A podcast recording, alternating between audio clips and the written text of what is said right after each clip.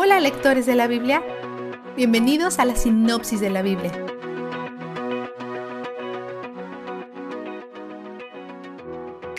Hoy el mal amigo número uno está de vuelta con su teología deteriorada.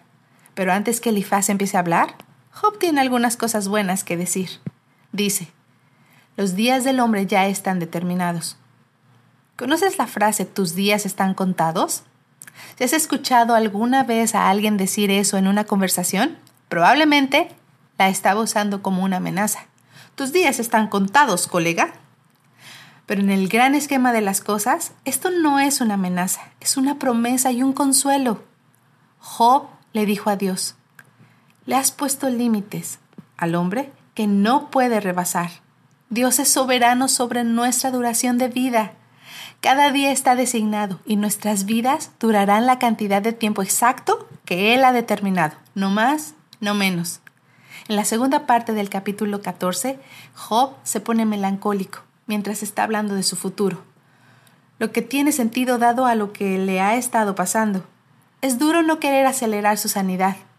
Es duro sentarse en él con su dolor. En el capítulo 15, Elifaz habla otra vez. Está acusando falsamente a Job, malentendiendo su corazón y sus motivos. Él piensa que el duelo de Job es una señal de que no confía en Dios. Pero esas dos cosas no son mutuamente exclusivas. Después de todo, Jesús se afligió y lamentó, y Él es Dios. Es duro sentirte solo en tu dolor, pero aún más duro sentirte desconocido en tu dolor.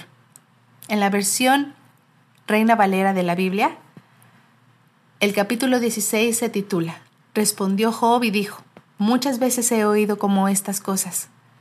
Consoladores molestos sois todos vosotros. Job habla muy directamente. Les echa en cara el ser amigos terribles. En el capítulo 16.3 incluso le suplica que guarden silencio y que paren de aconsejarle. No habrá fin a sus peroratas. ¿Qué les irrita tanto que siguen contendiendo? Deberíamos ser sabios y pensar cuidadosamente sobre cuándo y cómo aconsejar a otros. Dios nos llama a llorar con aquellos que lloran, no a aconsejar a aquellos que lloran, y ciertamente no a condenarlos por su luto. Job ha estado reconociendo la mano de Dios en todo esto. Él reconoce que Dios juega un papel en lo que le está pasando. Sin embargo, uno pasivo.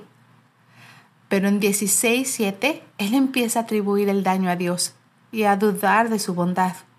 Él cree que Dios lo odia. Él le echa toda la culpa a Dios por todas las cosas que hizo Satanás.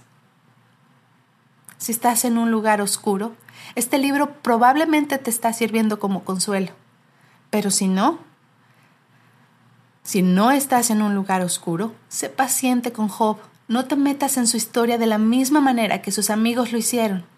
Ellos querían que él se arrepintiera o cambiara para que ellos pudieran seguir con sus cosas. El sufrimiento siempre dura más de lo que queremos, pero involucrarse en el sufrimiento de otros nos enseña paciencia y compasión. Y esas son realmente la clase de cosas que queremos que otros muestren hacia nosotros cuando nosotros estamos luchando. Permite que este libro te ayude a fortalecer tu paciencia y compasión. Vistazo de Dios. Dios es soberano sobre nuestra duración de vida. Esto debería servir como un gran consuelo, porque Dios es confiable. Job reconoce que Dios es soberano sobre su vida y las muertes de los miembros de su familia. 14:15. Hemos visto la soberanía de Dios sobre muchas cosas esta semana y es apropiado que observemos todas estas áreas separadas. Porque soberano realmente significa que Dios es la autoridad suprema sobre todas las cosas, que todo está bajo su control Nota si y cuándo te parece ofensivo que Él esté a cargo. ¿Dónde quieres ser el Dios de tu propia vida? ¿Dónde sientes que está infringiendo tus derechos con su soberanía? Sigue buscándolo en estas páginas, porque Él es donde el júbilo está. Es tiempo de checar cómo vamos. Las buenas noticias son que estás aquí hoy. Leíste tu Biblia hoy. ¿Qué has aprendido? Si estás atrasado, de lo que esperabas, no te agüites. Lo más probable es que estás leyendo la Biblia más si lo estuvieras leyendo a solas. Piensa en cuánto gozo te trae cuando aprendes algo nuevo de Dios en su palabra. Piensa en cuánto gozo hay por apartar 20 minutos de tu día para leer y resumir la palabra de Dios. Nos vemos mañana. Sé que tienes cosas buenas en camino para ti.